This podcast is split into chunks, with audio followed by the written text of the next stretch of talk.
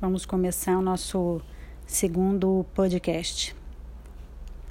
Bem, o isolamento social tem sido é, necessário e tem trazido um impacto enorme, direto nas nossas vidas e direto, especialmente, no mundo do trabalho, na vida dos empregados, na vida dos patrões, na vida das pessoas que dependem de sair do, tra do trabalho informal, principalmente o governo federal, os governos estaduais, municipais, todos eles têm feito um esforço enorme para fazer com que esse impacto seja menor do que tem sido nas, nos outros países.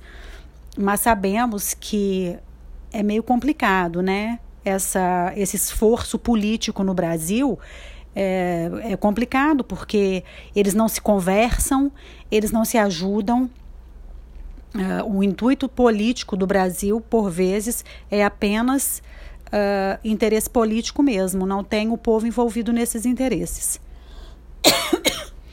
Perdão pelos entreveros que terão na, em todos os podcasts, porque eu não sei ainda é, editar, vou aprender, mas não vai ser hoje, tá?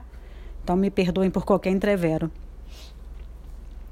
essas medidas de isolamento elas estão sendo adotadas em muitos países como forma de frear a disseminação do, disseminação do novo corona, novo covid, né?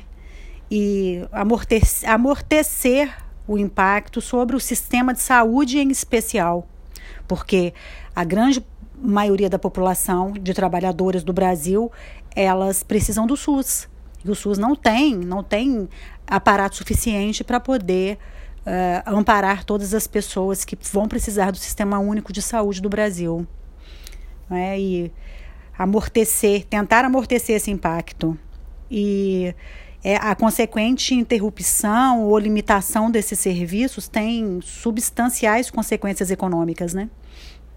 Entre os empresários, as opiniões sobre as medidas restritivas e as escolhas dos empregadores são diversas independentemente do posicionamento de qualquer um do, dos polos, tanto patrões como empregados, né, funcionários, é, existem pontos em comum e o ponto principal em comum é a preocupação com a crise atual, como é que nós faremos com o que está por vir.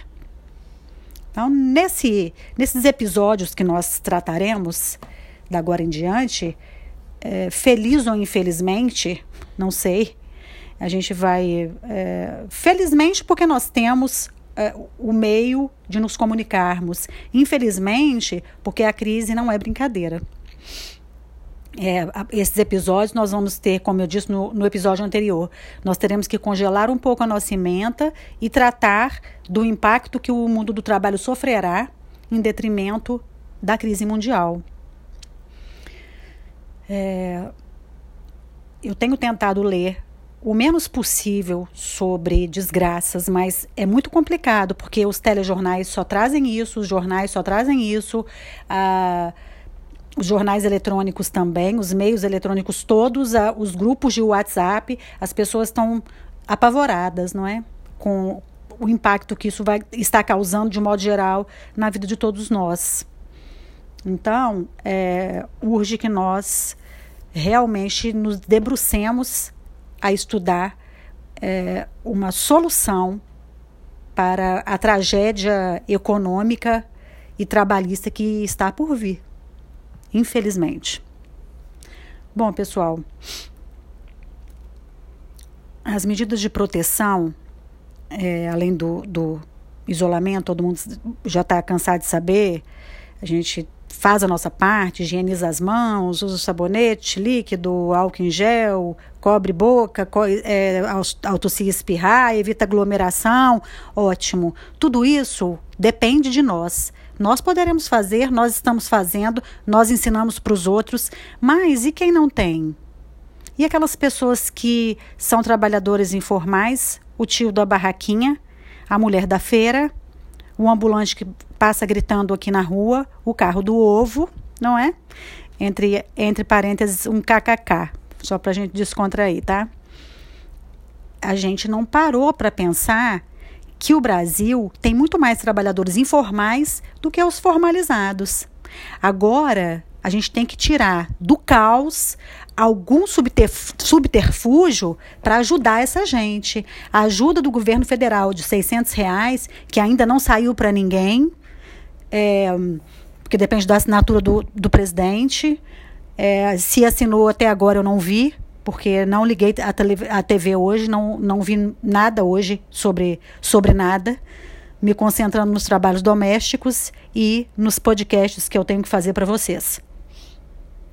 Esses 600 reais, eles não serão suficientes, mas serão de grande ajuda, porque quando não se tem nada, o pouco que se ganha, a gente tem que se virar, não é? Mas como será feito esse cadastro?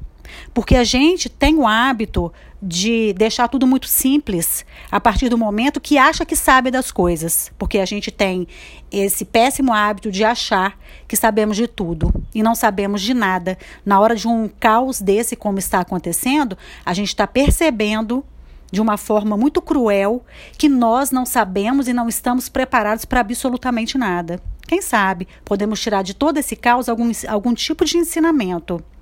O governo federal, é, antes desse impacto todo que está acontecendo, ele quis se antecipar é, em medidas de prevenção das relações de trabalho. Identificou algumas dificuldades que viriam a ser enfrentadas, mas isso aí estava no plano das ideias, viria.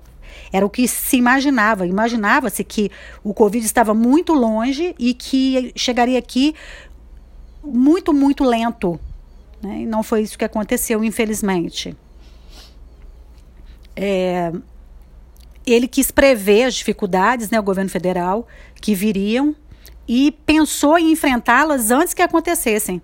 E aí, quando foi no dia 22 de março de 2020, foi publicada a medida provisória 927-20, alterando a legislação para flexibilização de alguns procedimentos para regular algumas alternativas que poderiam ser adotadas pelos empregadores para prevenir o emprego, para prevenir a permanência do, do, do empregado no trabalho. E é, imaginava-se que essa, essa medida provisória ela fosse assim durar uns três meses, não é? Ia se preservar esse emprego por três meses e a renda ia continuar enquanto permanecesse esse estado de calamidade pública que o governo federal imaginava ser uns três meses. E logo é, na sequência, ele tinha previsto algumas medidas específicas né, de enfrentamento da crise e a gente, vai, a, gente, a gente vai abordar isso em detalhes na sequência. E ele previu igualmente outras alternativas que poderiam ser exploradas entre empregados e empregadores, como, por exemplo, o que já diz a própria lei, né, de, a nova lei do, do trabalho de 2017, é, mediante celebração de acordo individual escrito, isso já existia. Né, que teria preponderância, por exemplo, sobre os demais instrumentos normativos. Todos os outros instrumentos normativos, a CLT e etc., ficariam em suspenso era a ideia do governo federal, e o que valeria era a negociação. Seriam respeitados, obviamente, que teria que ter isso mesmo, é, apenas os limites da Constituição Federal. É, entre essas principais é, medidas previstas nessa MP, é, eu posso destacar a suspensão dos contratos, porque nós temos suspensão? É uma coisa que fica lá em cima, sempre pensem assim. Suspensão é uma coisa que fica lá em cima esperando ver qual é o lado melhor para você descer. É como se você estivesse em cima do muro. Assim que você fica suspenso. Os contratos se suspendem assim, por até quatro meses. Essa era a ideia do governo federal. É, pra. Aí, o, o, que, que, ia, o que, que o empregador ia fazer? Era uma coisa que, para mim, era um tiro no pé. Porque o empregador teria que é, manter esse empregado em curso ou então em programas de qualificação é, profissional não presencial, oferecido pelo empregador às suas expensas, às suas custas, para que o empregado não ficasse obsoleto nesses quatro meses. E logo em seguida, diante de tanta controvérsia em relação a esse tema, em especial a não obrigatoriedade de pagamento de salários nesse período, o governo federal teve que recuar e optar por reavaliar essas, essas medidas, porque até então elas não eram pertinentes, né, essas alternativas, e precisou ser revogada no dia seguinte. E aí veio a medida provisória 90, é, 928, que eu só quero falar 2028, é o número 928-20, que nós trataremos no próximo episódio.